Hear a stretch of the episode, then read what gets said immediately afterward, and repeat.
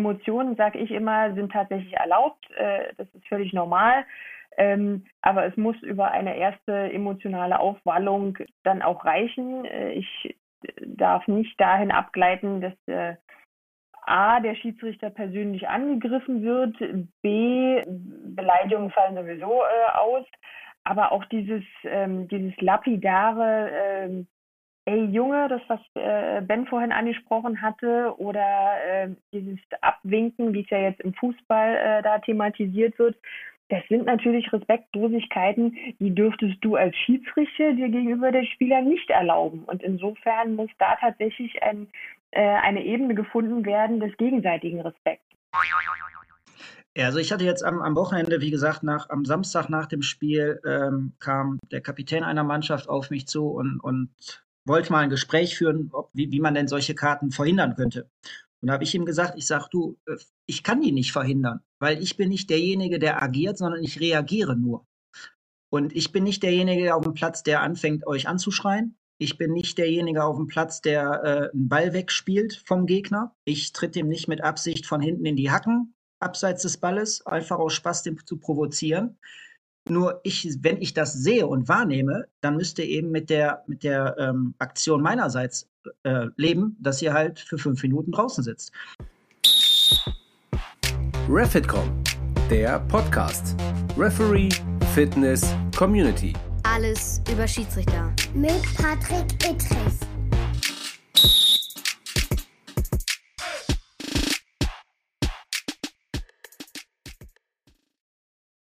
Einen wunderschönen guten Abend, guten Morgen, guten Nacht. Ich könnte auch noch guten Tag sagen, aber ich habe mich an diese drei Formen gewöhnt. Liebe Freunde von Refitcom, wir haben heute zwei Gäste oder ich habe zwei Gäste und ich freue mich total. Dann ist das, man kann eigentlich sagen, das Beste, was Hockey, Feldhockey zu bieten hat in Deutschland. Michelle Meister aus dem wunderschönen Berlin Köpenick und aus dem fast daneben liegenden Leverkusen, Ben Göntgen. Ich bin total froh, dass ihr beiden heute mit mir am Start seid. Erstmal, Michelle, herzlich willkommen im Refitcom Podcast mit mir, Patrick Ittrich. Schön, dass du da bist. Ja, wunderschönen guten Abend. Ich freue mich auch sehr, dabei sein zu dürfen. Ben, jetzt darfst du äh, auch was dazu sagen. Ja, dich als alten Hamburger grüße ich natürlich mit Moin. Ja, Moin, ja. Vielen, vielen Dank. Es ist wunderschön, wie gesagt, nochmal, dass ihr, ähm, dass ihr so kurzfristig euch bereit erklärt habt, mit mir zu schnacken. Wobei wir ja eigentlich ähm, eigentlich dieses Thema, das jetzt äh, fast ganz Fußball Deutschland äh, beherrscht und vielleicht auch die Schiedsrichter beherrscht, nämlich diese große, das große Thema Respekt. Das wollen wir natürlich hier auch behandeln, aber zunächst einmal möchte ich ähm, der Refitcom und der Schiedsrichter und der Fußballgemeinde vor allen Dingen auch euch etwas, äh, etwas vorstellen, zumindest einmal sagen, wer ihr eigentlich seid. Denn das Problem ist, ähm, dass der Fußball so eine Strahlkraft hat und manchmal auch eine zu negative Strahlkraft, dass die anderen äh, Mannschaftssportarten völlig in Vergessenheit geraten. Und da zählt auch der Hockey dazu und das finde ich sehr schade, denn ihr seid Olympioniken. Ihr wart bei der Olympiade in Tokio dabei. Ähm, du, Michel, zum zweiten Mal. Und das finde ich ganz großartig, dass ich äh, wirklich die Ehre habe, mit euch da hier über die Thematik auch mal zu sprechen. Aber nicht nur deswegen, wir wollen uns über alles unterhalten. Und ähm, nochmal herzlichen Glückwunsch dazu. Äh, du bist sogar Weltschiedsrichterin. Also ich habe eben schon gesagt, ich unterhalte mich hier mit den Stars der Schiedsrichter-Hockeyszene. Ich bin begeistert. Und äh, vielleicht könnt ihr einmal ein bisschen anreißen, Michel, einmal du, dein Werdegang vielleicht, wie du dahin gekommen bist, Schiedsrichterin ähm, im Hockey zu werden und dann auch so aufzusteigen, dass du jetzt die dicksten Spiele der Welt pfeifst und dann vielleicht ähm, im Nachgang, du, du weißt ja, Frauen haben immer Vorrang, Ben, es nützt alles nichts. Ja, Gott sei Dank ist das ein Podcast und äh, man sieht nicht, wie ich gerade rot werde. ähm, ja, vielen Dank, äh, vielen Dank äh, für die Lorbeeren. Ähm, ähm, ich bin ein wenig atypisch äh, zum Pfeifen beim Hockey gekommen. Ich habe 20 Jahre lang selber Hockey gespielt und dann hat äh, mein Körper leider nicht mehr so mitgespielt. Ich hatte äh, drei Bandscheibenvorfälle und dann hatte ich mir überlegt, mh, hm, vielleicht ist es doch ganz gut, die Schläge an die Nagel zu hängen. Aber da ich den Hockeysport so sehr liebe, äh, musste ich irgendwas finden, um dabei bleiben zu können. Und dann habe ich halt äh, mal die Pfeife in die Hand genommen und das hat offensichtlich ganz gut funktioniert. Und dann ähm, wurde ich von jemandem äh, gesichtet und der hat gesagt, ach, du machst das ganz gut und äh, willst du das nicht äh, auch ähm, etwas intensiver betreiben? Und da habe ich ein paar Lehrgänge gehabt und äh, so führte eins zum anderen und dann wurde ich irgendwann Bundesliga-Schiedsrichterin und das hat offensichtlich dann noch mehr Leuten gefallen, was ich da tue. Und ähm, ja, so bin ich dann äh, zu meinem ersten internationalen Einsatz gekommen. Das war 2009, ein Hallenturnier in Madrid. Ähm, und dann gleich im gleichen Jahr noch ein, ein Feldturnier, eine U21-Europameisterschaft in Belgien. Ja, und offensichtlich habe ich das äh, immer ganz gut gemacht und äh, so bin ich dann äh, sukzessive äh, weiter nach oben gekommen und habe äh, die besseren Turniere bekommen und äh, ja, und irgendwann hat es dann auch zu inzwischen ja zwei Olympiateilnahmen gereicht, worüber ich mich sehr freue und mich immer noch geehrt fühle. Es hat ja nicht nur dazu gereicht, das muss man ja also in aller Deutlichkeit mal sagen und Leute, hört genau zu. Michelle Meister ist nicht nur bei Olympiaden gewesen, sie ist auch Welthockeyschiedsrichterin und hat sogar die Golden Whistle bekommen vom Welthockeyverband ja. und ihr habt ja eine Präsidentin, glaube ich sogar äh, die, ja. äh, die für den Deutschen Hockeybund zuständig ist. Das finde ich auch großartig. Und also das sind ja Auszeichnungen ohne Ende. Deswegen sage ich, ich bin total baff. Äh, das ist ja Wahnsinn. Und davon auch äh, natürlich, äh, ähm, da kriegst du Applaus von allen Leuten. Ich finde, das muss einfach geehrt und gewürdigt werden. Und es kriegen einfach viel zu wenig Leute mit. Und das finde ich großartig. Ah, danke, danke, danke für die Blumen. Gerne, gerne, gerne. Ben, jetzt knall du raus, was du so zu bieten hast. Ja, ich bin natürlich neben Michi ein kleines Licht. Ähm, okay. Ich habe sogar äh, weniger Hockey gespielt als Michi. Bei mir waren es nur zwölf Jahre. Ähm, Schiedsrichter bin ich geworden, weil meinen Eltern, primär bei meiner Mutter, tierisch auf den Sender ging, wenn ich am Wochenende beim Abendessen äh, über Schiris gemeckert habe, die halt mich gepfiffen haben. Und dann war ich 15 und da hat dann meine Mutter gesagt, Jung, mach den Scheiß einfach besser und hör auf zu meckern. Ähm, gesagt, getan tatsächlich. Ähm, habe dann ein bisschen in der Jugend gepfiffen, bin dann relativ schnell in den Erwachsenenbereich gekommen und auch da in die Bundesliga. Ähm, habe dann 2009 mit Michi zusammen mein erstes Finale im Erwachsenenbereich gepfiffen. Da haben ja. wir uns auch kennengelernt. Ähm, das ging dann so weit, dass ich dann zu U18 Europameisterschaften geschickt wurde, dann direkt als Einsteigerturnier die ähm, Herren-EM 2013 bekommen habe und da nicht ganz so schlecht war und eben dann wie Michi äh, auch mehrere Turniere bekommen habe und dann auf dem Zettel des Internationalen Hockeyverbandes war und dann dieses Jahr halt ähm, ja das Glück hatte, nach Tokio zu dürfen. Großartig. Also das ist für mich so, also ich, jeder erzählt, der Olympionike ist, sowohl als Sportler als als Schiedsrichter. Gut, jetzt sind es wahrscheinlich ganz besondere Spiele gewesen, natürlich Corona-bedingt. Da konnte man nicht mal eben schnell rausgehen und mal kurz nach links und rechts gucken, nehme ich mal an.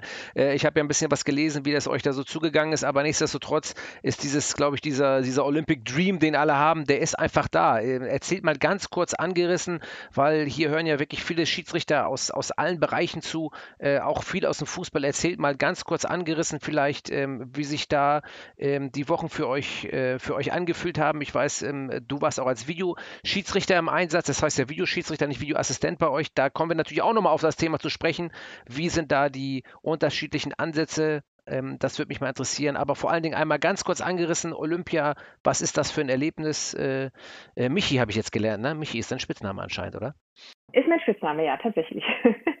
ähm, ähm, ja, diese, diese Olympischen Spiele waren natürlich aufgrund der Umstände was Besonderes und ähm, hatten natürlich nicht das olympische Flair, was man äh, so, wenn man als kleines Mädchen oder kleiner Junge davon träumt, ähm, vor Augen hat. Aber nichtsdestotrotz, äh, wir wussten auch, was wir uns da einlassen. Insofern, als wir da hingekommen sind, wussten, was, äh, wussten wir, was auf uns zukommt ähm, und haben uns äh, damit arrangiert und unseren Frieden gemacht. Und im Endeffekt, äh, muss ich sagen, haben wir ein ganz äh, fantastisches ähm, olympisches Hockeyturnier verlebt, weil das war das Einzige, was wir natürlich äh, sehen konnten. Wir hatten entweder Hotel oder äh, unsere Hockeyanlage. Alles andere war leider nicht erlaubt. Äh, insofern haben wir von Tokio selber wirklich äh, so gut wie nichts gesehen. und von den anderen Sportarten tatsächlich nur am Fernseher, wie die daheimgebliebenen auch. Aber äh, im Großen und Ganzen ist es trotzdem was ganz Besonderes und, und eine wirklich äh, große Ehre, dabei sein zu dürfen, äh, egal ob jetzt als Sportler oder wie wir als äh, Offizieller. Ähm, das ist was ganz Besonderes. Und ähm, das Ihr seid auch Sportler. Auch ja, muss sie dazwischen gehen. Wir ja, sind ja, Sportler. Natürlich. Wir sind keine Offiziellen. Natürlich. Ich mag das nicht. Aber du hast Nein, recht. Natürlich, na, ich weiß, was du meinst. Äh, natürlich äh, sind wir auch Athleten, das ist keine Frage, weil ansonsten gerade bei unserem Sport ähm, und auch beim Fußball ist es ja ähnlich. Äh, du musst ja genauso fit sein wie die Spieler. Insofern, Klar. ja, wir sind auch Athleten, aber wir zählen ja als, als offizielle. Ja, das insofern. ist das Problem. Deswegen gibt es ähm, auch keine Sportförderung in einigen Landesverbänden, wenn man zum Beispiel bei der Polizei oder ja, bei der Bundeswehr da ist. Das ist auch echt ein Problem. Aber ähm, ja. Das, das stimmt wohl, ja. Aber der, der Ben kann vielleicht dazu auch noch was sagen. Für den war es ja äh, sein erstes Erlebnis und ich glaube, der hat das ähnlich empfunden. Ja, ich hatte ja das Glück, dass ich bisher Olympia nur vom Fernsehen kannte. Ich war weder als Zuschauer noch als Teilnehmer mal bei irgendwelchen Spielen. Und ich wäre auch zur Not mit einem Bein und ähm, halben Arm nach Tokio gelaufen, um eben teilzunehmen. Ja. Äh, wie du schon sagtest, dieses du bist, du bist halt für immer Olympionike. Ähm, ja. Man sagt ja nicht umsonst, ähm, Weltmeister ist man, ist, ist man alle vier Jahre und Olympiasieger ist man sein Leben lang. Ja. Ähm, so fühlte sich das als Schiedsrichter für mich auch an. Deswegen war das für mich, als ich dann aus dem Flugzeug gestiegen bin, Richtung Akkreditierungszentrum im Flughafen, also da bin ich ehrlich, ich habe feuchte Augen gehabt. Krass. Ja. Ähm, und bei meinem ersten Spiel dann, wo ich dann wirklich auf dem Feld stand und auch den ersten Pfiff gemacht habe, da war dann für mich so, jetzt bist du wirklich Olympionike. Und ähm, witzigerweise kam dann mein Beobachter nach dem Spiel und meinte dann, hätte aber lange gedauert, äh, zu realisieren, dass das auch nur Hockey ist, weil er sagt, er hat mich noch nie so schlecht in fünf Minuten gesehen. Ähm, das war einfach, weil. weil Ehrlich. Ja. Ja, also das kann man sich nicht vorstellen. Es ist eigentlich nur 11 gegen 11. Nichts ja. anderes, als wenn du zu Hause pfeifst oder sonst irgendwo. Ähm, aber diese, diese Olympiawolke, die war so krass über mir. Und in einem deiner letzten Podcasts hattet ihr das Thema Druck sich selber machen. Ja. Ähm, mental. Ja. Und da muss ich sagen, die ersten fünf Minuten, da war ich echt so unter Strom. Ähm, also ich habe keine großen Fehler gemacht, ne? aber ich war halt nicht der, den man so kannte. Ich ja. war nicht locker, ich und das sieht natürlich, steif. das sehen die Leute, die Fachkompetenz haben. Genau. auch einige sonst, die sehen das und was ist mit los mit dem? Die, ich sag mal, der normale Fernsehzuschauer, vielleicht auch der Reporter, der Kommentator, der kriegt das gar nicht so mit. Da wirst du eher an falschen, richtigen Entscheidungen gemessen, aber ähm, an deiner Persönlichkeit, an deiner Körpersprache, dann sieht man das schon teilweise, was los ist. Absolut. Und ähm, das hatte ich halt fünf Minuten von, von 60. Danach war, habe ich gemerkt, ey, ist überhaupt nichts Neues oder anderes. Ähm, ja, und danach war ich dann auch befreit. Ne? Und äh, das hat dann auch eben über das Turnier ex exzellent geklappt, muss man sagen. Ähm, wie du sagst, Videoschiedsrichter waren, ich war Videoschiedsrichter Ne? Also nicht nur ich alleine, du hast dann hier zwei Leute sitzen, die bei Olympia Videoschiedsrichter waren. Bei mir hat es dann für die Ansetzung im Finale gereicht, mit einer nicht unwesentlichen Entscheidung ganz zum Ende. Ähm, ja, aber ich, also ich habe Olympia, auch wenn ich halt von dem Flair so nicht wirklich was mitbekommen habe, zwei Wochen lang unfassbar genossen und für mich ging die Zeit deutlich schneller vorbei, als wenn es, weiß ich nicht, eine Woche EM ist oder zwei Wochen WM. Toll, klasse, finde ich, äh, finde ich großartig und nochmal noch mal Glückwunsch an euch beide, dass ihr ja, dass ihr auch äh, das deutsche Hockeywesen da so großartig vertreten habt. Ähm, ich war ähm, zwei, dreimal in Hamburg, gab es äh, so eine, so eine Olympia-Lounge an der Handwerkskammer und da äh, haben wir auch dann ähm, Olympiateilnehmer aus Hamburg begrüßt und gesehen und wir haben uns dann auch ein paar Hockeyspiele angeschaut. Also ich habe das alles äh, mitverfolgt und äh, ja, finde das, find das, find das großartig. Das hat mir ja nie geblüht. Internationale Karriere habe ich in dem Sinne nicht gehabt. Ich war ein bisschen äh, ein paar Mal Additional Assistant Referee, also Torrichter hinterm Tor, bin da rumgehampelt. Die meisten haben gesagt, was sollen die Menschen da hinterm Tor, das macht alles keinen Sinn. Aber ich habe das drei Jahre miterlebt, zumindest der international, das internationale Geschäft. Und äh, ich finde, das kann man, das, das, ist auch schon schön, aber wenn man, sag ich mal, sowas erreicht, äh, großartig. Ich würde äh, jetzt direkt, wo wir über den Videoassistenten gesprochen haben, weil das ist auch eine Sache, die, glaube ich, was das, das Hockey und das, ähm, äh, und das Fußballthema so, äh, glaube ich, so, so, so sehr, sehr interessant macht, ist, dass es in beiden Sportarten den Videoassistenten bzw. den Videoschiedsrichter gibt, aber er komplett anders ausgelegt wird. Und deswegen bitte nochmal, ich habe mich natürlich in der deutschen Fußballlandschaft und Schiedsrichterlandschaft umgehört, was kann ich was kann ich euch fragen? Und hier ist einiges reingekommen. Ich wäre vielleicht sogar selber auf die Fragen gekommen, aber es, es ist ähm, sehr interessant. Vielleicht, ähm, je nachdem, einfach wer Bock hat, antwortet. Ähm, Sonst kann ich das auch gerne moderieren. Ähm, ich fange am besten mal, wir haben ja mal so ein Ping-Pong-Spiel jetzt bis jetzt gemacht. Vielleicht, Michelle, fangst du einmal ganz kurz an. Mhm. Der Videoschiedsrichter im Hockey ist eigentlich für mich klar definiert, auch was die, die Anweisung anbetrifft. Jetzt ist meine grundsätzliche Frage, wie sind die Graubereiche und die Schwarz-Weiß-Bereiche geregelt. Die haben anscheinend im Fußball einen größeren, nicht nur anscheinend, ich komme ja daher, eine größere Tragweite als vielleicht sogar im Hockey oder täusche ich mich da? Vielleicht könnt, kannst du mir mal da einen kurzen Einblick geben. Also da kann ich äh, keine Wertung vornehmen, weil ich sie aus dem Fußball leider überhaupt nicht beurteilen kann. Wie gesagt, ich äh, habe mit Fußball leider überhaupt nichts am Hut. Insofern kann ich da leider keinen Querverweis ziehen. Aber im Hockey ist es so, ähm, dass der Videoschiedsrichter ähm, äh, sowohl von den Mannschaften äh, angerufen werden kann, äh, im, im, übertragenen Sinne natürlich. Ja. Äh, die können also den Videobeweis äh, nehmen für alle Entscheidungen, die bei uns im Angriffsviertel stattfinden. Ja, okay. Es handelt sich meistens um Geschichten, ist es ein Tor, ist es kein Tor, ist es eine Strafecke, keine Strafecke, ist es ein Siemeter oder kein Siemeter. Ja. Das sind so die Basisentscheidungen, die meistens nachgefragt werden.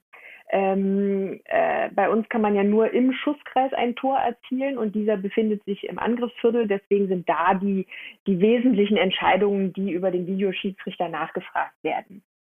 Der okay. Schiedsrichter selber kann auch den Videobeweis nehmen, aber nur für Entscheidungen, ist es Tor, ist es kein Tor, ist es sieben Meter oder ist es kein sieben Meter. Nicht für eine Strafecke. Ähm, nein, für eine Strafecke kann er den nicht nehmen. Okay. Und insofern haben wir da die Möglichkeit, dass tatsächlich auch die Mannschaften, wenn sie sagen, okay, der war am Fuß, das ist jetzt eine Strafecke und der Schiedsrichter oder beide Schiedsrichter haben es nicht gesehen, können sie sagen, halt, wir hätten gerne, dass der Videoschiedsrichter drauf guckt äh, und äh, wir hätten gerne eine Strafecke dafür. Dann äh, sagt der Feldschiedsrichter, alles klar, wir machen mal einen Zeitstopp und wir fragen mal den Videoschiedsrichter, der dann anhand von ähm, entweder den, den äh, Broadcast-Bildern ja. oder noch speziellen Extrakameras ähm, versucht, den bestmöglichen Winkel zu finden, um eine adäquate Entscheidung treffen zu können.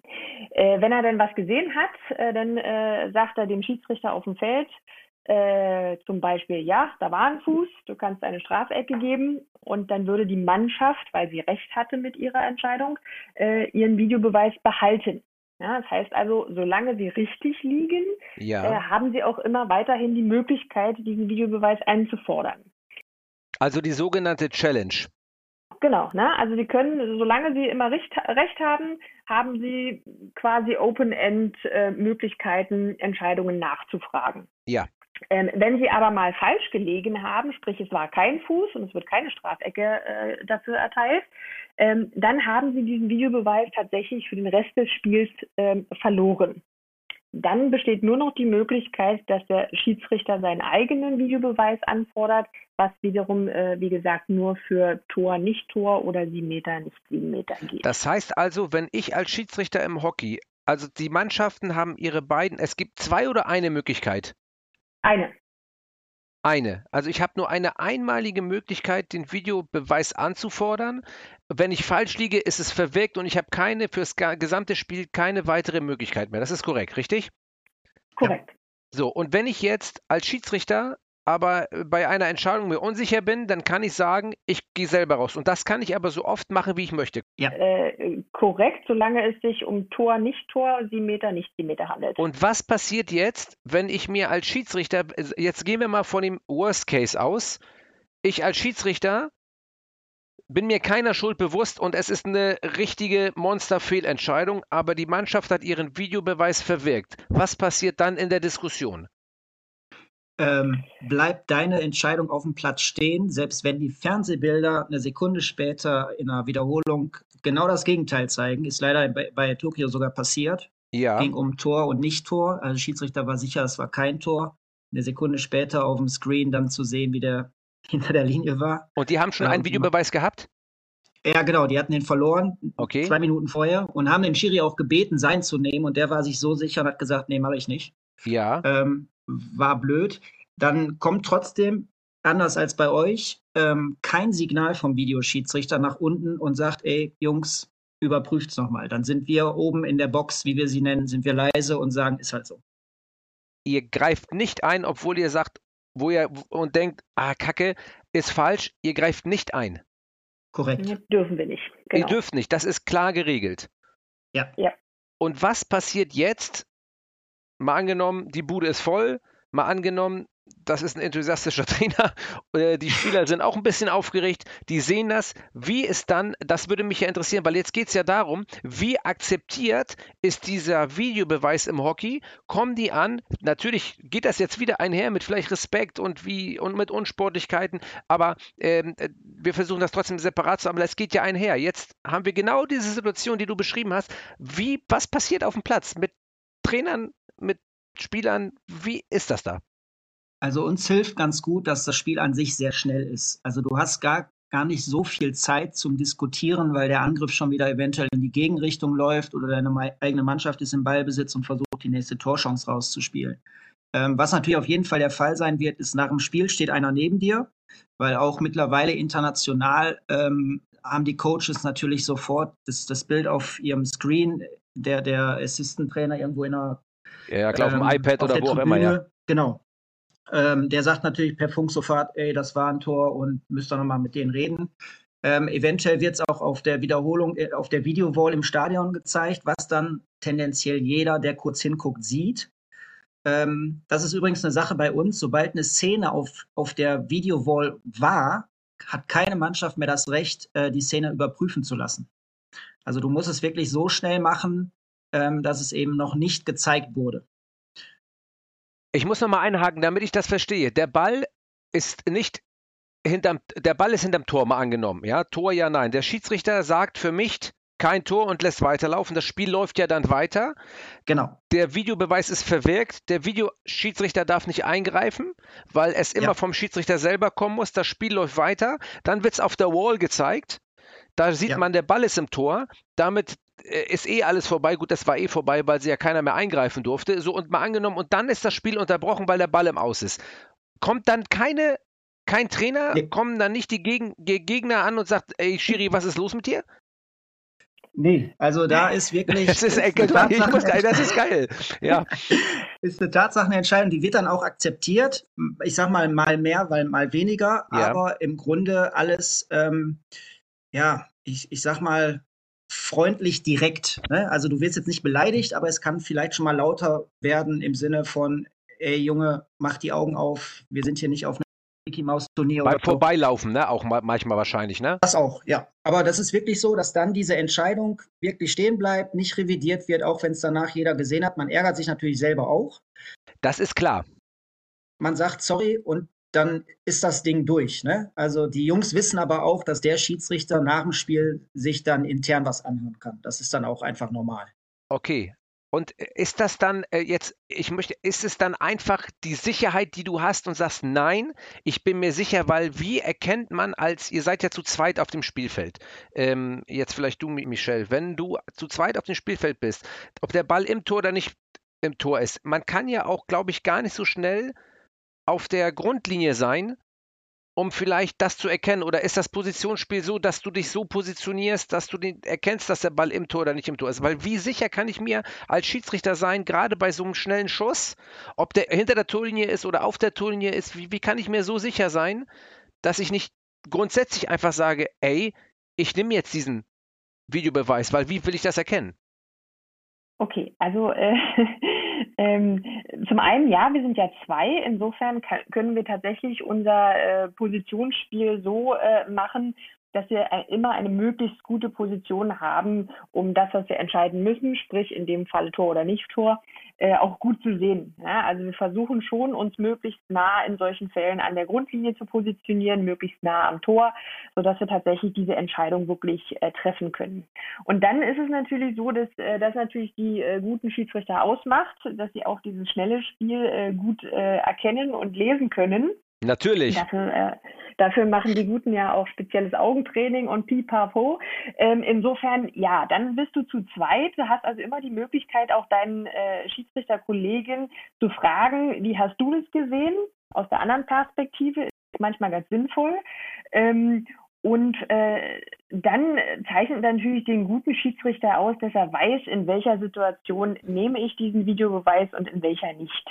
Ja. Ja, also wenn ich ganz klar weiß, ähm, der war drin, dann brauche ich die Video nicht nehmen. Mhm. Ähm, das Video ist tatsächlich für mich und auch viele meiner anderen äh, Kollegen ähm, ein, ein zusätzliches Tool, die richtige Entscheidung treffen zu können. Ja, das heißt aber nicht, dass ich äh, alle meine Entscheidungen da, damit absichern sollte, ne? weil dann mache ich mich als Schiedsrichter total unglaubwürdig. Ja, der sieht ja eh nichts, der muss immer nachfragen. Äh, insofern ja. äh, würden alle anderen Entscheidungen äh, auch hinterfragt werden. Ja. Das möchtest du natürlich nicht. Insofern total gute Argumentation. Nutzt du, dieses, äh, nutzt du dieses zusätzliche Tool natürlich wirklich nur, wenn da irgendeine Unsicherheit äh, drin ist. Und das schätzen die Mannschaften auch, ähm, äh, dass dass wir Schiedsrichter dann in dem Moment, wo da wirklich ein Zweifel ist, ähm, einfach äh, das Video nehmen und auf Nummer sicher gehen, damit wirklich die, die richtige Entscheidung fürs Spiel getroffen wird. Vielen Dank. Ben, wann greift denn der Videoschiedsrichter ein? Wirklich nur explizit, wenn der Schiedsrichter auf den Platz ihn einfordert oder hat er auch eine Möglichkeit, außer der beiden ähm, Maßnahmen von Trainern, Spielern oder dem Schiedsrichter selber einzugreifen? Oder ist es komplett ausgeschlossen? es ist also per se eigentlich komplett ausgeschlossen, hängt auch damit ein bisschen zusammen, wie unser Funk geschaltet ist. Also wir werden ja ähm, vom, vom TV verkabelt und das heißt, wir sind auch ständig in den Live-Bildern zu hören. Ähm, wie? Wenn der Video. ja, also quasi, wenn du jetzt bei, äh, weiß ich nicht, äh, nehmen wir Bayern gegen Dortmund pfeifen würdest, Sky sagt, heute übertragen wir und dann kriegst du von uns ein Mikro und wir können dich jederzeit dazuschalten, wenn wir Lust haben. Also man würde ständig hören, was du mit, keine Ahnung, Reus, Haaland, ähm, Kimmich, was auch immer redest. Oder Aha. mit deinen Kollegen auch, ne? Dass also auch deine, deine Leute an der Seite, der vierte Offizielle einen Funk hat, dass der Videoschiedsrichter einen Funk hat und äh, diese Kommunikation halt in, in, das Fernsehen reingelegt werden kann, wenn die wollen. Wenn die wollen, ja. Äh, das heißt, ihr wisst nie, ihr müsst euch also immer zusammenreißen, ja? ist das richtig? Absolut, ja? absolut. Und du kannst davon ausgehen, so, ja. dass, dass wenn diskutiert wird, die Kommentatoren sofort leise sind, der Regler hochgeht und du weißt, jetzt bist du live on TV. Da muss ich gleich ähm, rein. Findet ihr das gut oder findet ihr das nicht gut? Oder jetzt mal ganz jetzt Hand aufs Herz, sagt ihr, alle, es gibt Sachen, die bleiben auf dem Platz. Jetzt geht hier nicht um Beleidigung, ne? aber es gibt Sachen, die müssen auf dem Platz bleiben. Die hat auch keiner was zu interessieren. Oder seht ihr das völlig entspannt? Völlig entspannt, ja. Man lebt damit. Ähm, man, man weiß es, man hat es im Hinterkopf. Ähm, ich finde es beim Videobeweis zum Beispiel extremst hilfreich, weil er transparent wird. Also da kann es sogar passieren, dass der Videoschiedsrichter ins Stadion gelegt wird, dass also alle das hören, was ich meinem Kollegen auf dem Platz sage, was ich gesehen habe, warum die Entscheidung so sein soll. Ja. Das macht es bei uns sehr transparent als Schiedsrichter selber auf dem Platz, da können auch schon mal heftige Worte fallen. Ich bin aber der Meinung, für mich ist wichtiger, dass ich auf dem Platz Ruhe habe, dass ich die Kommunikation zum Spieler habe und eventuell in der Situation adäquat agiere, also jetzt nicht unbedingt freundlich bin, wenn er mir irgendeinen Mist erzählt. Mhm. Ähm, als dass ich jetzt, sage ich mal, der Entertainer fürs Fernsehen bin, weil das hilft mir jetzt in meiner Spielleitung selber nicht. Ja. Ähm, deswegen ist das so ein bisschen Nebensicht. Natürlich kann ich da jetzt nicht unbedingt sagen, ey du Pannekopf, halt die, halt die Backen oder so. Ja, ja klar. Ähm, aber es kann auch schon mal lauter und, und, und heftiger werden. Ähm, aber wie gesagt, das mit dem Videoschiedsrichter finde ich zum Beispiel hervorragend, dass eben da eine gewisse Transparenz für alle dann ersichtlich ist. Ja. Okay, weil das ist ja die große Diskussion auch in der Bundesliga, um jetzt mal vielleicht den Vergleich zu ziehen. Ich bleibe noch einmal kurz bei dir, Ben, weil Michelle, es tut mir leid, wenn du sagst, du hast vom Fußball keine Ahnung. Muss ich dir jetzt mal ganz kurz äh, eine Minute rausnehmen hier. du kannst aber ruhig was dazu sagen, jederzeit, wenn du von außen sagst, ey, nee, das finde ich aber nicht so gut. Ähm, ähm, jetzt siehst du ja, du hast ja die Vergleiche, du schaust ja Fußball und du hast ja die Vergleiche. Was würdest du dem Fußball empfehlen, ähm, äh, also ich finde ja grundsätzlich, man darf die Sportarten nicht vermischen. Ich habe ja auch beim Handball immer schon gesagt, das Spiel ist so schnell, auch teilweise beim Hockey so schnell und die Unterbrechungen im Fußball teilweise sind ja auch so lange, dass einfach auch viel mehr Diskussion aufkommen kann, weil man nicht so schnell am Start ist und nicht so schnell unterwegs ist wie im Handball, wie im ähm, wie im ähm, ja äh, wie im Hockey oder wie im Eishockey zum Beispiel. Aber ähm, was würdest du raten oder empfehlen oder ändern oder, oder anders machen? Wie siehst du da die Konfliktsituation im Vergleich? Ich, ich muss ja gestehen, ich bin ein großer Podcast-Hörer von dir und habe mal die äh, Folge über Videobeweis ähm, also sehr interessiert auch gehört, was da alles im Hintergrund ist. Ne? Also ja. bevor dann eine Handspielszene überprüft wird, guckt man erstmal, war da überhaupt einer im Abseits. Ja. Deswegen dauert das Ganze ja so lange, warum ja. sich viele immer aufregen. Ähm, ich finde, einen großen Nachteil beim Fußball ist, dass die Mannschaften nicht das Recht haben. Weil ich sage ganz ehrlich, der Stürmer, der den, ähm, der den Elfmeter reklamiert, der weiß ganz genau, ob er berührt wurde oder nicht.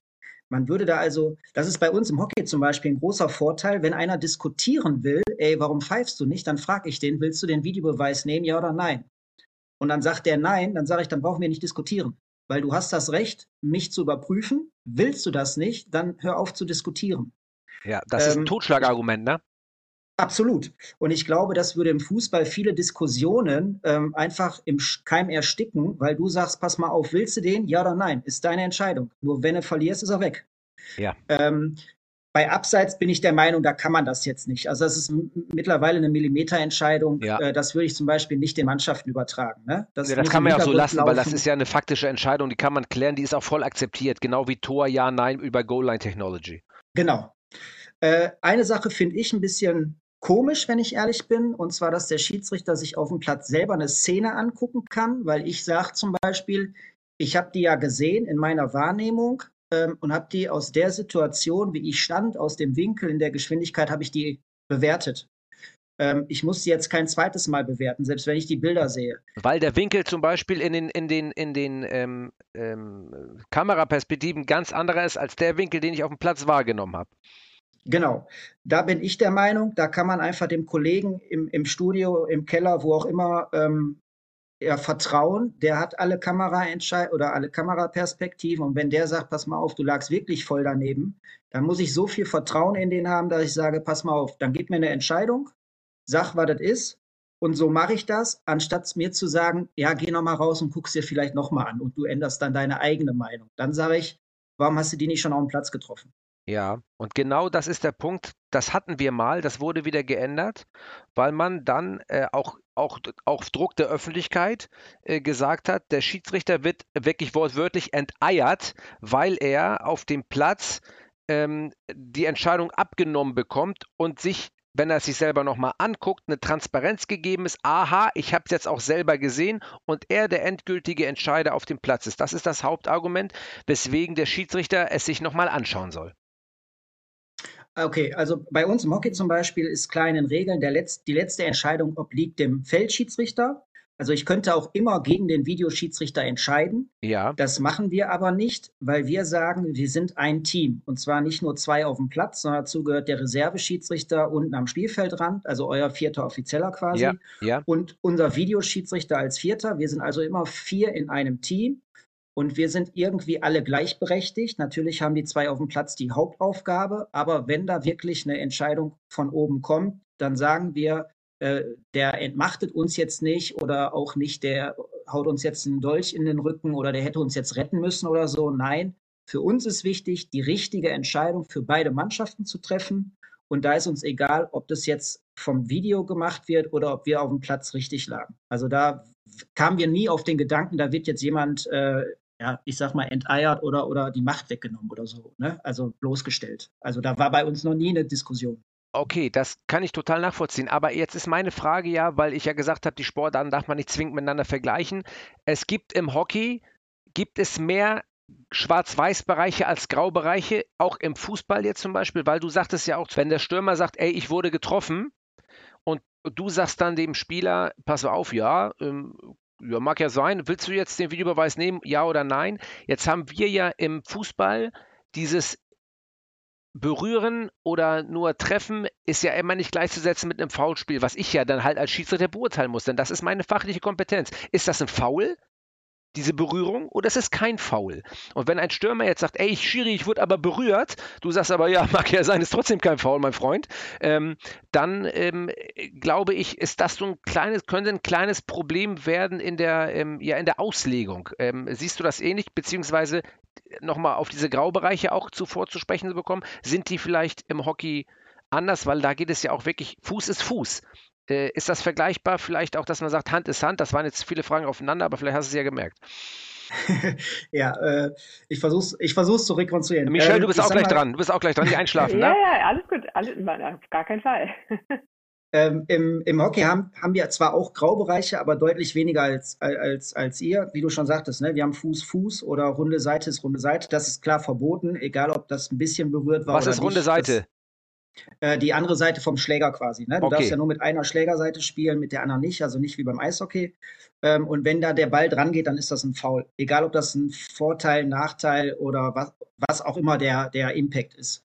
Ähm, Graubereiche haben wir tatsächlich eigentlich nur ein paar, und zwar einmal um eine Distanz. Bei uns ist so fünf Meter äh, ein, ein gewisser Spielraum ob der Ball jetzt fünf Meter gerollt ist oder nicht, ob ein Spieler fünf Meter nah dran stand oder nicht. Ähm, und, und der Aspekt der Gefährdung. Das kann natürlich je nach Winkel, sieht das total gefährlich aus, wenn der Ball am Kopf vorbeirauscht und wenn du von frontal guckst, merkst du plötzlich, oh, das waren drei Meter daneben, der war nicht gefährlich. Diese Bereiche sind Graubereiche und tatsächlich die am seltensten überprüften, äh, weil jeder Spieler weiß, in der Regel verliere ich das, weil das Interpretation des Schiedsrichters ist.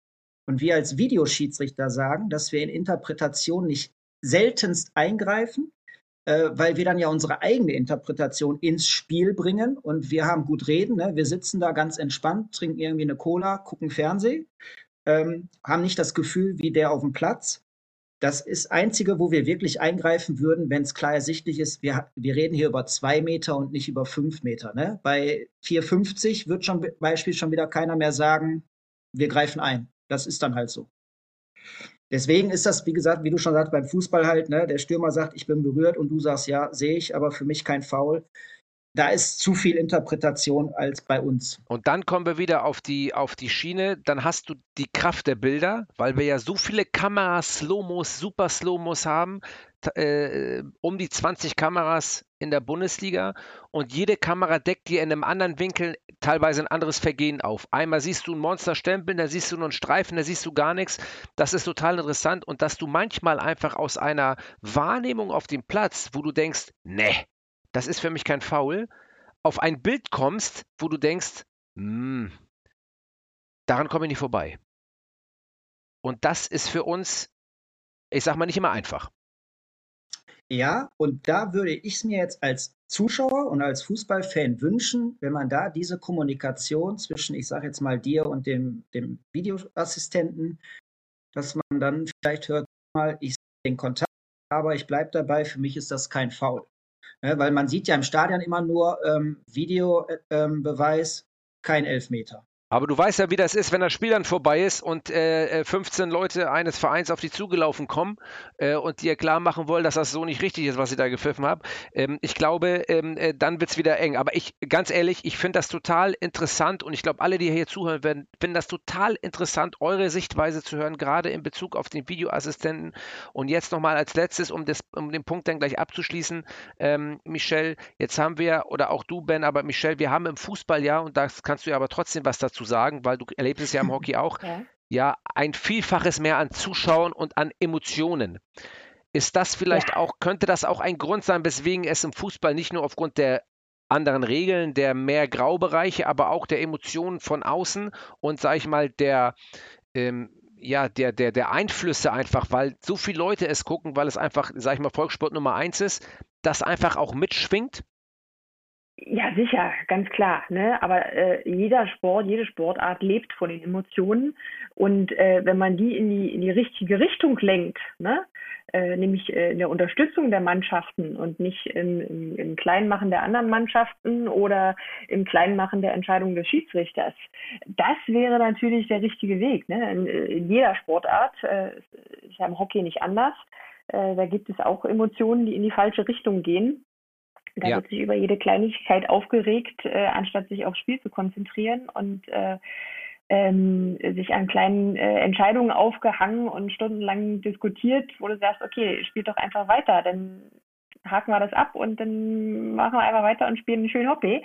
Ähm, insofern, äh, ja, das ist natürlich was anderes, wenn da 60.000 Leute im Stadion ähm, dir im Nacken hängen, aber dafür sind wir Schiedsrichter und äh, das ähm, macht ja auch ein Stück weit Spaß.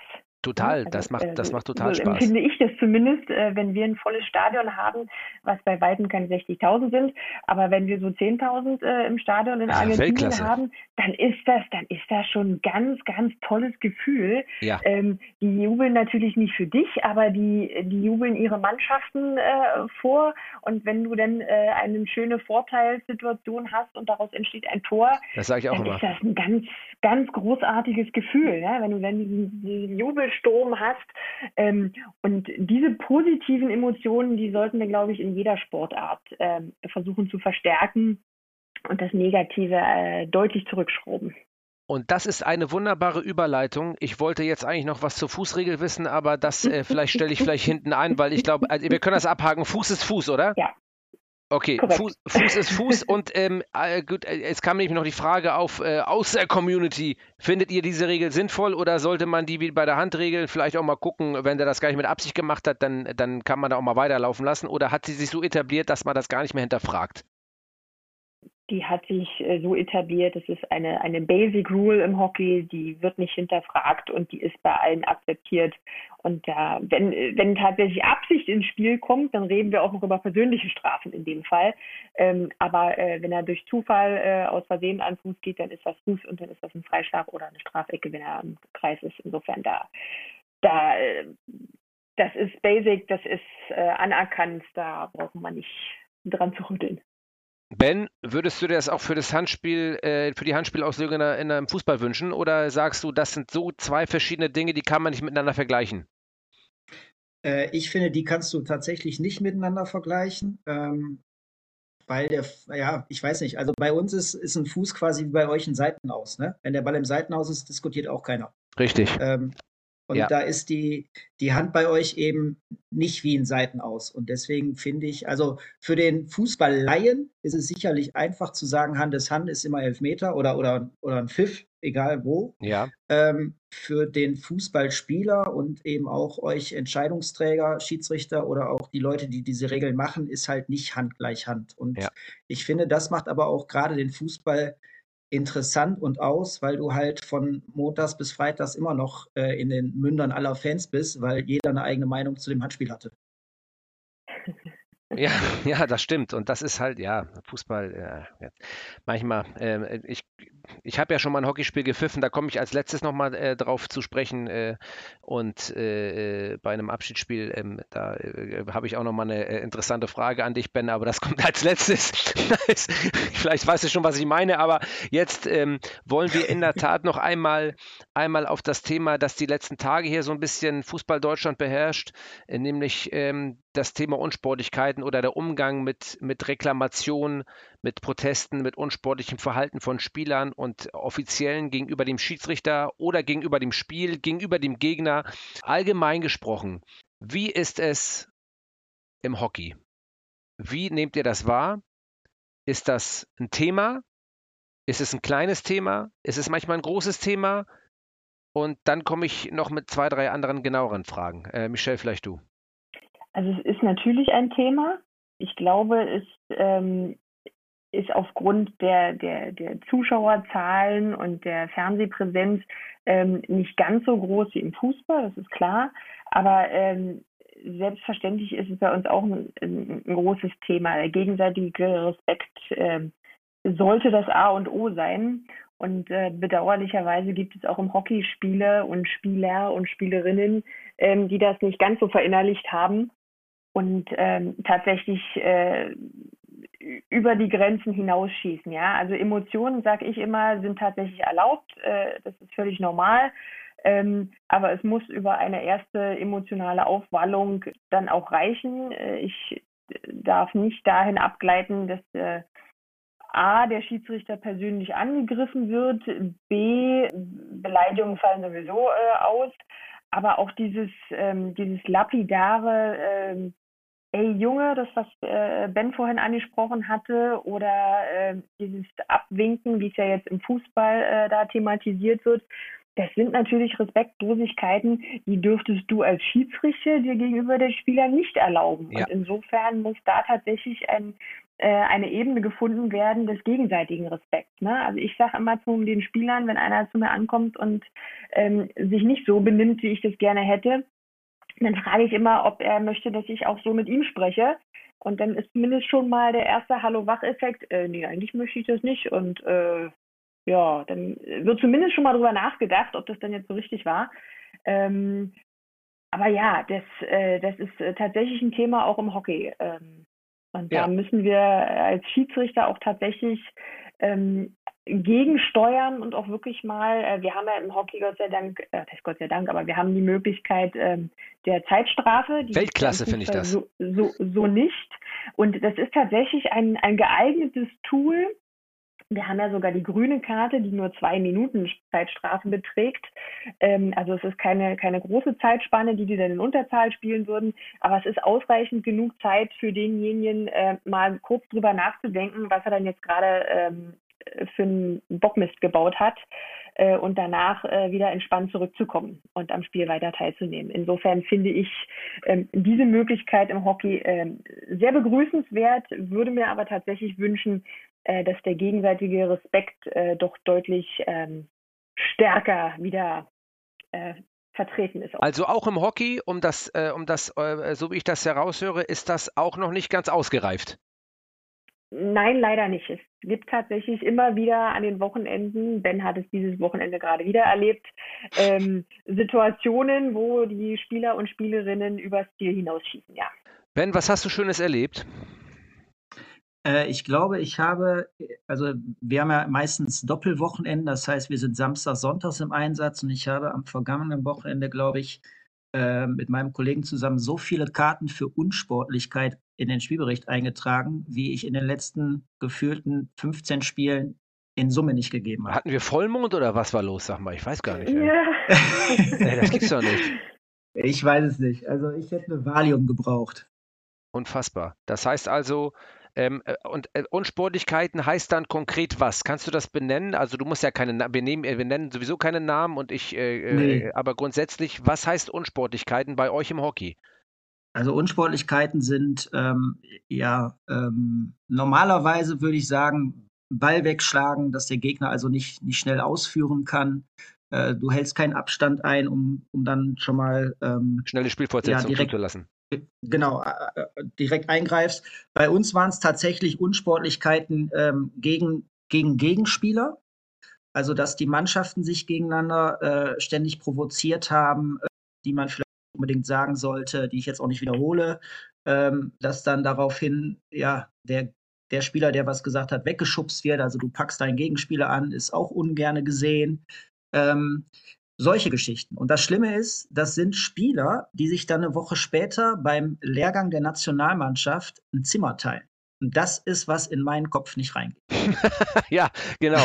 Das verstehe ich auch nicht. Also du hast auch, also an diesem Wochenende ähm, ja, viel an Unsportlichkeiten erlebt. Wie gesagt, anscheinend war irgendwas, äh, war irgendwas nicht okay. Jetzt ist meine Frage, ähm, wir haben ja, wie gesagt, zwei verschiedene Sportarten, aber selbe Menschen, ähm, die dort, die dort, ja, kann man sagen, die dort die, dort agieren. Wie ist es nun mit, mit Trainern zum Beispiel? Äh, wie ist da der Umgang, der, ähm, der gepflegt wird von außen? Ähm, ist der grundsätzlich völlig in Ordnung oder gibt es da auch Ausreißer? Wie ähm, behandelt ihr Trainer, Trainerinnen, die übers Ziel hinausschießen? Und was heißt übers Ziel hinausschießen? Also du hast, äh, ich würde mal sagen, in jeder äh, ähm, Rubrik, ob es jetzt Spieler, Trainer, und da will ich auch die Schiedsrichter gar nicht ausnehmen, immer ein schwarzes Schaf unter vielen Weißen.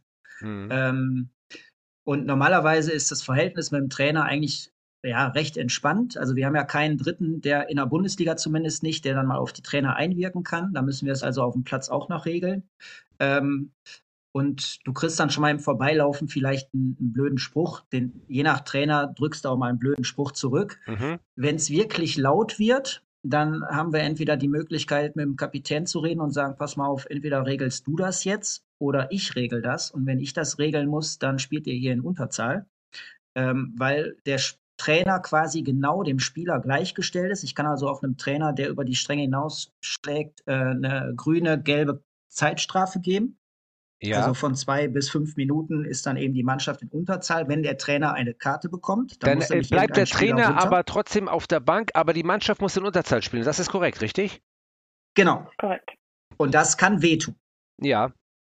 Okay. Das führt tatsächlich dazu, dass die meisten Trainer, äh, wenn sie dann eine Ermahnung bekommen haben vom Schiedsrichter, so ungefähr bis hierhin und nicht weiter, äh, das auch verstehen und dann wissen, okay, wenn ich jetzt weitermache, dann spielt meine Mannschaft eine Unterzahl und das will ich nicht. Insofern bezähmen die, sich, die meisten sich dann.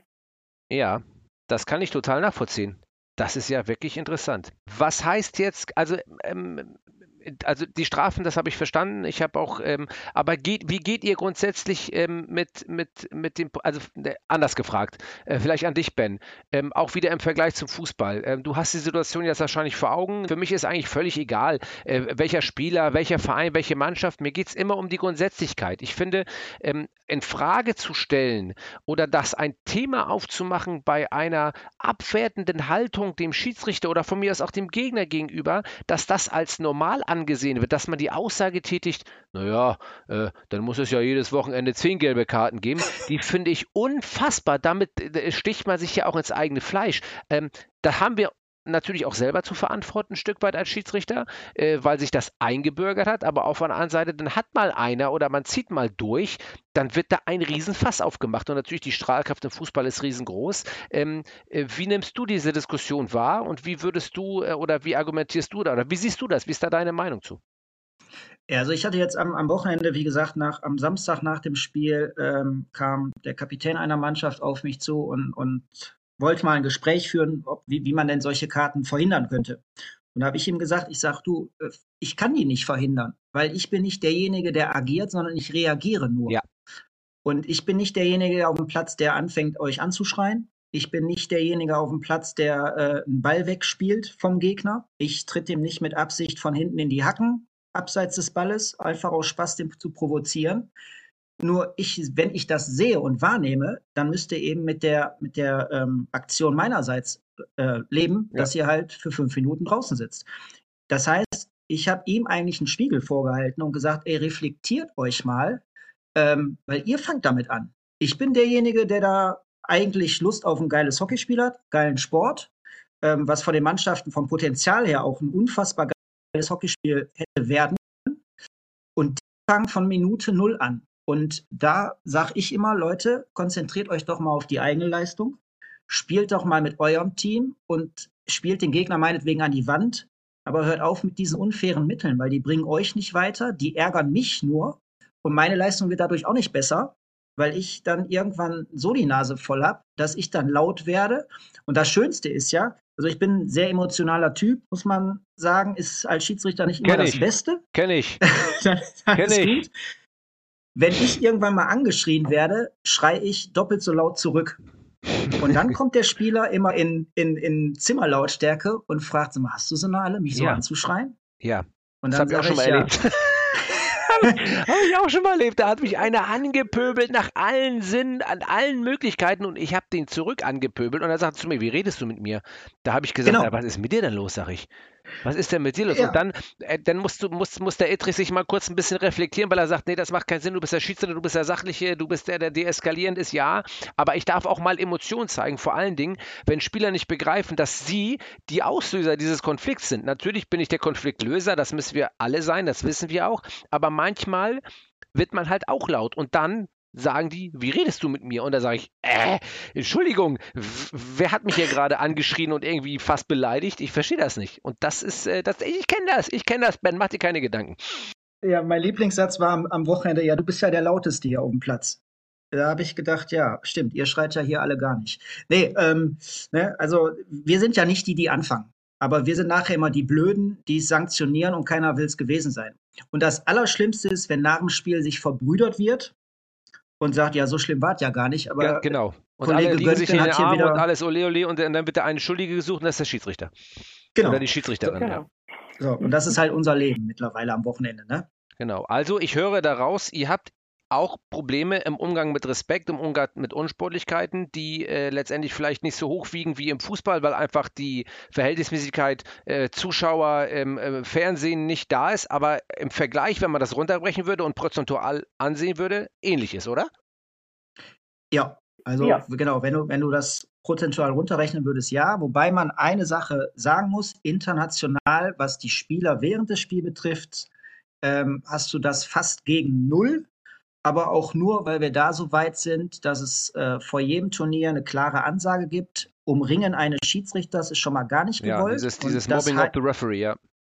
Genau, ja, wir nennen es Crowding. Äh, Okay. Das heißt, ein Einzelner darf mit uns reden, kommt ein zweiter, egal von welcher Mannschaft, hat der sofort eine Karte zu kriegen und sitzt unten. Und das wird gelebt von allen Schiedsrichtern. Das wissen alle Trainer und Spieler und deswegen haben wir das international nicht. Also wie im Rugby quasi. Ne? Das Wo heißt also, das wird, ja, das verstehe ich total. Das heißt, ich muss da direkt rein. Das heißt also, es wird äh, international mehr gelebt als national, was vielleicht bei uns ja auch ähnlich ist.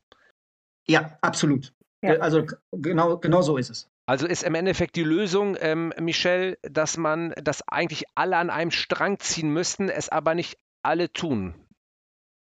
Genau, also man müsste quasi von, äh, wie es beim Training auch ist, ne? Du fängst äh, in einer Jugendmannschaft an, du trainierst, du äh, entwickelst dich weiter, entwickelst Fähigkeiten und genauso muss es äh, auch auf der Basis sein. Der Respekt muss ganz unten anfangen, äh, man muss äh, miteinander agieren und nicht gegeneinander und wenn das durch die Ligen bis ganz nach oben in den internationalen Bereich erfolgen würde, dann hätten wir kein Problem.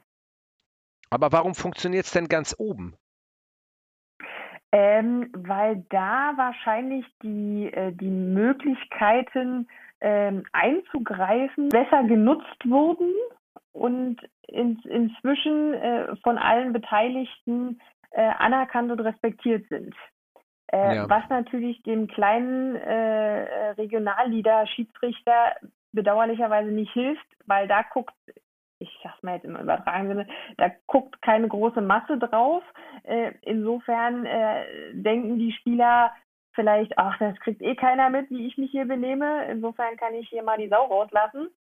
Ähm, und der arme Tropf, der Schiedsrichter, der weiß gar nicht, wie ihm geschieht ähm, und, und muss dann gucken, wie er sich dagegen zur Wehr setzen kann. Ja, Also nachvollziehbar. ich werde auch ein bisschen selbstkritisch, wenn ich ehrlich bin. Ähm, international ist es einfach so, wir werden halt als Schiedsrichter in einer Gruppe in Tokio, waren wir 14 Leute, wir werden gebrieft, wenn das so passiert, dann hat der rauszugehen.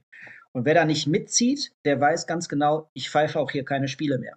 Okay, das heißt also, es ist ganz klar die Ansage von der, von eurer sportlichen Leitung oder von der Kommission oder wie auch immer, ihr macht das so, das ist unser Weg und ich will, wir wollen das sehen. Genau. Genau. So, national haben wir halt, ähm, ja, wird das nicht ganz so streng ähm, gefordert, sondern da heißt es dann, also achtet mal drauf, wenn das dann so ist, dann müsst ihr mal gucken, dass ihr das löst. Und du hast halt auch viel, viele Charaktere, also da reden wir ja nicht über 14 Schiedsrichter in der Bundesliga, sondern über 120. Ja, Und wir werden nicht jedes Spiel beobachtet. Ne? Also da bei in Tokio sitzt jedes Spiel, sitzen zwei Beobachter, die sich ihre Notizen machen. In der Bundesliga, wenn du Glück hast, hast du vielleicht drei Beobachtungen in der Saison. ja, Und das gilt dann aber auch vielleicht nur für die Hälfte aller Schiedsrichter, weil wir da einfach einen, einen extremen Mangel haben. Und dann hat jeder so seine eigene Interpretation. So, der eine sagt, ja, ich bin ein bisschen relaxter, ähm, ich sehe das nicht so eng. Äh, dann kommen vielleicht drei Junge hoch, die sagen, na ja, äh, hier unsere Internationalen, die zeigen auch keine Karten. Jetzt bin ich doch nicht der 19-Jährige, der damit anfängt. Ne? Also wenn das nicht vorgelebt wird, dann mache ich das auch nicht. mhm. Und das kann ich ein Stück weit nachvollziehen, so eine Denkweise. Ähm, wenn wir da, wie gesagt, alle an einem Strang ziehen würden, das komplett auch durchexzessieren, mag das vielleicht die ersten drei Wochenende eine extreme Kartenflut geben. Ja. Und ich glaube, danach hat es jeder verstanden und wir hätten das nicht mehr. Das machen wir aber nicht. Und da bin ich halt auch selbstkritisch und sage, das ist, glaube ich, der erste Fehler, den wir einfach machen. Da bin ich, also da spreche ich, äh, sprecht ihr mir aus der Seele. Jetzt ist aber von vielen kommt die Argumentation, pass auf, ähm, ein Schiedsrichter kann auch einiges mit Persönlichkeit lösen. Kommt diese Persönlichkeit nicht so zustande, wie sie zustande kommen soll, passieren Karten, weil er ähm, es mit seiner reinen Argumentation und seiner Art äh, als Schiedsrichter nicht lösen kann. Das heißt also, im Fußball, ähm, ich kann ja nur vom Fußball sprechen, wird gesagt, ähm, ihr könnt es auch lösen, indem ihr deeskalierend wirkt, indem er das in das Gespräch sucht, indem er die Kommunikation sucht ähm, und es natürlich auch jedem Schiedsrichter, weil jeder, sag ich mal, ja eine, eine, eine große Persönlichkeit in der Bundesliga als Schiedsrichter ist, es selber überlassen wird, wie er ein Spiel zu leiten hat. Natürlich mit Maßgaben der Regeln, aber im kompletten Ausschöpfen des Ermessens. Und dieses Ermessen wird so groß ausgelegt bei uns, was ich total ja eigentlich gut finde, weil es mir viel Werkzeuge an die Hand gibt, aber bei gewissen Dingen ähm, vielleicht sogar überspitzt ausgedrückt nicht genutzt wird, damit ich fein aus der Sache rauskomme. Und wie siehst du da, wie seht ihr das? Also du vielleicht, Michelle, als erstes. Ähm, das ist tatsächlich so, ne? Also wir sind ja alle äh, unterschiedliche Charaktere. Der eine hört gerne mal über so ein äh, so ein Spruch im Vorbeigehen äh, weg, der andere äh, heftet sich das gleich an die Brust. Ähm, insofern, ja, damit muss natürlich jeder Schiedsrichter einzeln umgehen und sagen, ja, ich höre da jetzt nicht so drauf, was der, was der mir erzählt. Ähm, aber in, in Summe tue ich mir ja keinen Gefallen damit, ne? weil es fängt mit einem kleinen Spruch an, ne? hast du wieder nicht gesehen, ähm, und endet dann damit, dass äh, jede Sche Entscheidung von mir hinterfragt wird. Und ja. da muss ich natürlich dann als äh, Schiedsrichter wissen, wo ist denn, wo, wo ist denn die Grenze? Ne? Wo, wo muss ich die denn ziehen? Und da ist vielleicht so ein bisschen äh, eine vorgegebene äh, Grenze eines Verbandes äh, gar nicht so schlecht. Wenn gesagt wird, wie bei uns zum Beispiel international, äh, einer darf mit uns äh, sprechen und eine Entscheidung hinterfragen, kommen da mehrere drauf zu, dann muss ich reagieren. Ne? Und wenn, wenn diese Vorgabe tatsächlich dann auch äh, in andere Sportarten übertragen werden würde, wenn du sagst, okay, im Fußball, äh, da kommen jetzt drei auf den Schiedsrichter drauf zugestürmt, was soll er denn machen? Ähm, äh, ja, sicher könnte er mit seiner Persönlichkeit agieren, aber er, es stehen ihm drei Persönlichkeiten gegenüber. Ja. Und wahrscheinlich drei unterschiedliche. Wie soll er denn auf jede einzelne äh, äh, reagieren können? Das funktioniert ja. natürlich nicht. Ja. Also du kannst dich immer mit, mit einem gegenüber auseinandersetzen und adäquat äh, eine Ebene finden, aber halt nicht mit dreien. Also und ich finde, es gibt unsere, ja. Genau. Hm? Ja, ey, sorry, das, weil mir genau dazu was einfiel. Sonst, wenn ich, wenn ich nicht direkt ja. was sage, manchmal, dann, dann, äh, dann, dann vergesse ich die Hälfte. Ich bin ja auch schon äh, 42, ne? Ich, na, alles egal. Alles Auf jeden Fall, äh, wenn, wenn, wenn ich hin, es gibt so Grundsätze, wie vorm Ball stellen, wie Anlaufen des Schiedsrichters, wie heftiges Abwinken, wie ähm, äh, laute Pöbeleien. Ich finde, das sind so Grenzen, die einfach nicht überschritten werden dürfen. Ich rede jetzt nicht von so einem kleinen Abwinken von links bei der Seite oder mal, ach Mensch, Schiri, ey Mann, ey, oder also wo man, wo man sagt, okay, ich kann die erste leichte Emotion verstehen und kann sie vielleicht sogar abfedern mit meiner Persönlichkeit. Aber es gibt einfach eine Grenze und diese Grenze muss klar geregelt sein und dann auch ganz klar sanktioniert werden, damit es nicht nochmal passiert. Ich glaube, da sind wir uns einig und das könnte man noch machen, oder? Das könnte man ja. definitiv machen, ja. So, und das äh, ist, glaube ich, der, der entscheidende Punkt, an dem wir uns gerade befinden. Und weil es halt nicht einheitlich gemacht wird, kommt die Diskussion auf. Ja, und Absolut, äh, ich sag mal, das, was gemacht wurde, ähm, hilft, glaube ich, allen, mal so eine Diskussion anzustoßen. Aber da könnte der DFB ja zum Beispiel nicht erwarten, dass diese Sanktionen in der Kreisliga anfangen und sich dann irgendwann in die Bundesliga hochsprechen. Ne? Ja. Ähm, deswegen, das muss also schon von eurer Warte kommen, weil ihr jedes Wochenende von Millionen von Leuten geguckt werdet. Ja. Und das würde sich dann nach unten durchziehen. Ist bei uns in der Bundesliga genauso. Ne? Also ja. ich kann nicht erwarten, dass die U14 anfängt, jetzt äh, alles zu sanktionieren und ich dann irgendwann aufwache als äh, Olympiaschiedsrichter und sage, oh, das läuft da ja, also mache ich das jetzt auch mal. Also das muss schon von den Großen kommen und dann eben nach unten durchexerziert werden. Aber da müssen wir halt irgendwann auch mal anfangen. Also ich spreche jetzt über wir von Hockey, ne? Ja, aber ich glaube, da sind wir als Schiedsrichter als Gesamtschiedsrichter und Schiedsrichterinnen gefragt, in jeder Sportart ähm, das auch klar zu machen. Und ich glaube schon, dass es auch Sportarten gibt, in denen es vielleicht schon besser läuft. Wir reden ja immer von Rugby oder von Football. Ähm, ich werde demnächst vielleicht auch mal mit, mit einem Football- oder Rugby-Schiedsrichter genau über dieses Thema sprechen, wie es denn wirklich ist. Weil manchmal sieht man auch Sachen nur von außen und denkt, das ist alles so schön und toll da. Und dann kommt, kommt was ganz anderes raus. Also das darf man auch immer nicht vergessen. Aber grundsätzlich äh, sind wir uns da ja einig. Und ich finde, das ist der Weg, den wir gehen sollten. Und trotzdem kommunikativ bleiben, trotzdem mit äh, ich finde, ich möchte mich nie als das fünfte Rad am Wagen für ein Fußballspiel. Ich will dem Fußball helfen mit meiner Art und Weise und habe trotzdem Bock darauf und will trotzdem mit den Spielern reden. Ich bin ja kommunikativer Schiedsrichter und auch emotionaler. Ich finde das ja geil, wenn mich mal einer anspricht. Habe ich ja Lust zu. Aber ich möchte nicht, dass er mich öffentlichkeitswirksam äh, abwertend behandelt und ich das dann nicht sanktionieren darf, ohne dass wieder ganz Fußball Deutschland sagt, aber jetzt hat er über die Stränge geschlagen. Äh, das hätte er aber nicht machen sollen. Ja, ganz ja, genau. Also ich, ne? ich also bin auch der, der Meinung. Seite, hm? hm? Entschuldigung. Ja, mich mach. Ja, alles gut. Ja, alles gut. Die Dame hat Vorrang. Weißt du doch. nee, aber das ist, das ist tatsächlich wieder, ne? Also klar wollen wir mit den Spielern kommunizieren, das ist ja auch äh, äh, unser Handwerk, ne? Ähm, das, das hilft ja auch, wenn man dem Spieler sagt, äh, hier, lass mal die Hand da weg, dann ist der, die meisten sind ja auch dankbar und sagen, ja, alles klar, ähm, habe ich verstanden. Ja. Ähm, oder du sagst, äh, hier nicht ganz so viel erzählen, äh, mehr spielen. Ähm, die allermeisten verstehen das ja. Ne? Und wenn mir das genommen werden würde, das wäre extrem schade. Aber es muss natürlich eine ganz klare Grenze nach oben gesetzt werden. Und da ist, äh, wie du schon sagst, dieses öffentlichkeitswirksame ähm, Bloßstellen äh, ganz klar eine Grenze, äh, die gezogen werden muss. Ähm, das mache ich ja mit dem Spieler auch nicht. Ich stelle mir ja auch nicht hin und sage, äh, hast du wieder nicht gestoppt den Ball? Das ist ja ärgerlich, wa? Ja, das ist auch mal so ein Beispiel, das ich benutze. Wenn ich zum Trainer gehen würde, wenn die Mannschaft jetzt wirklich gar nicht mal so gut spielt, ne, das kommt ja ab und zu mal vor, auch des Öfteren. Und ich sage zum Trainer, das jetzt mal ganz im Ernst, ein 4, 3, 4, 7, 8, 9, 18, 37, 12 System, das war heute mal gar nichts. Und der sagt dann zu mir, sag mal, Junge, was ist los mit dir? Kümmere dich mal um deine Pfeiferei. Dann sage ich, ach so, aber du darfst bei mir alles bewerten, oder wie? Ja, genau.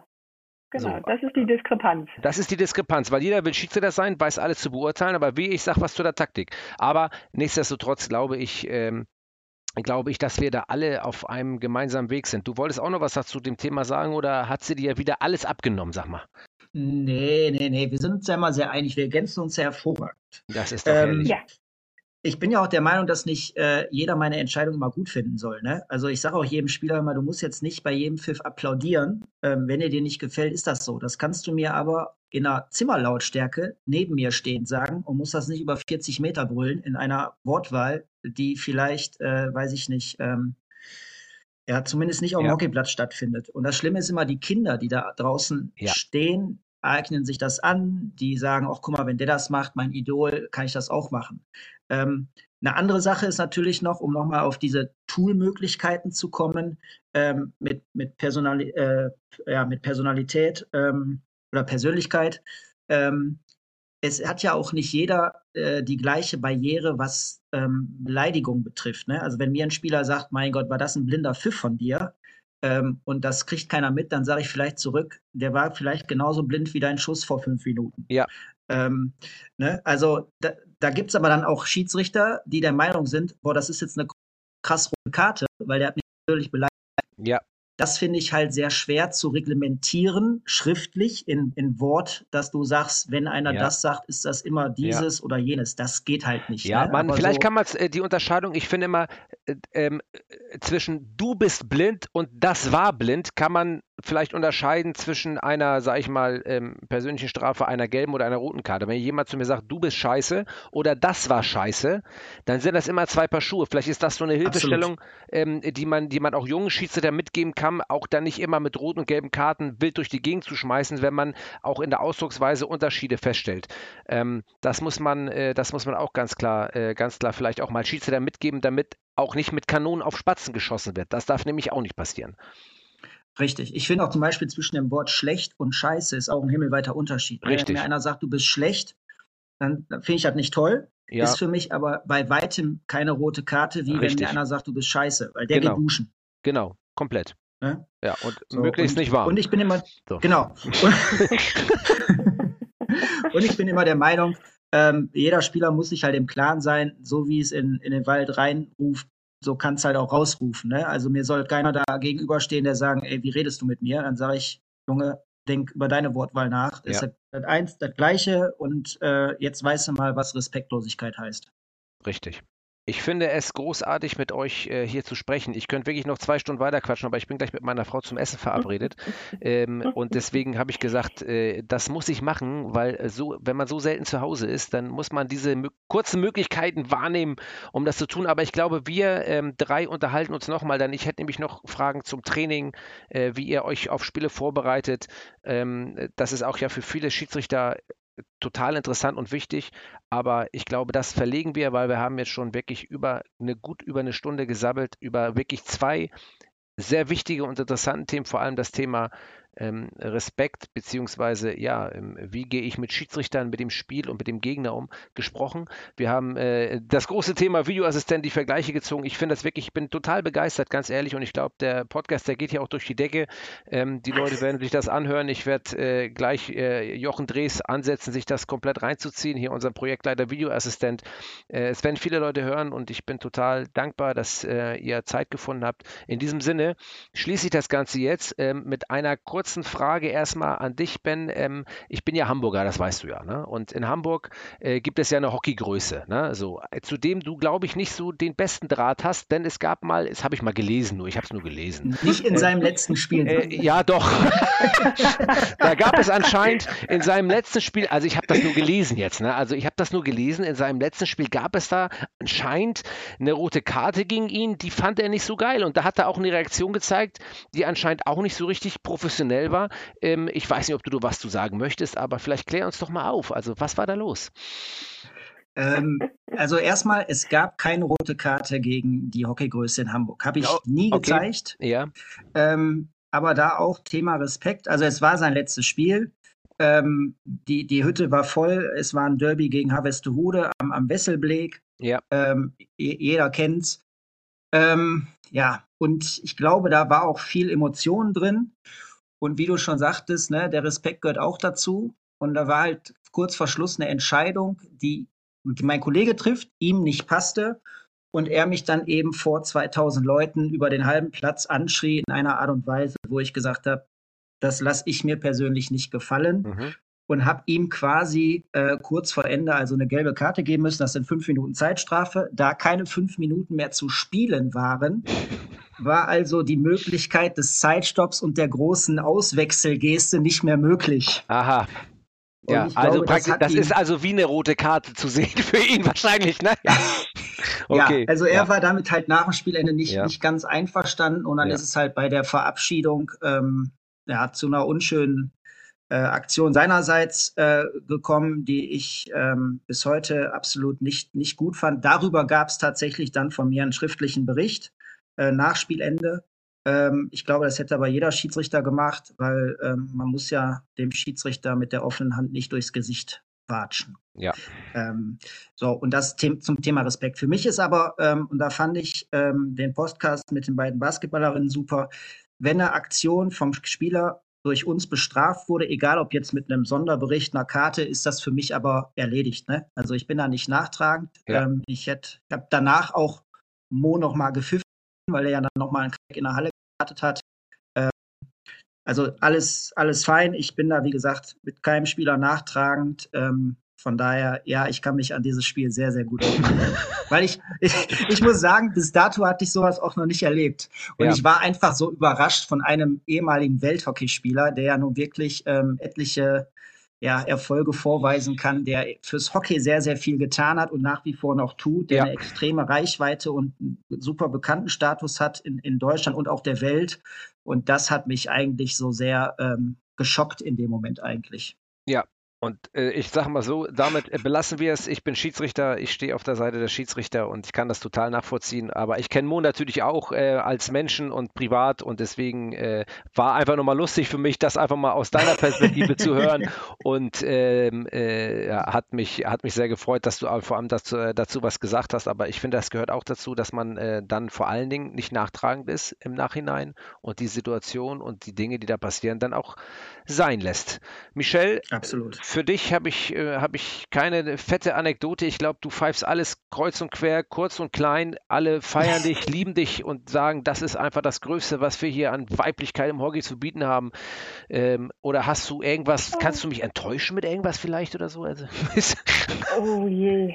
Nee, ne? Oder gibt es tatsächlich, äh, wenn du da einige Hamburger äh, äh Trainer fragen würdest. Oh, in Hamburg brennt immer der Baum. Ganz ey. so.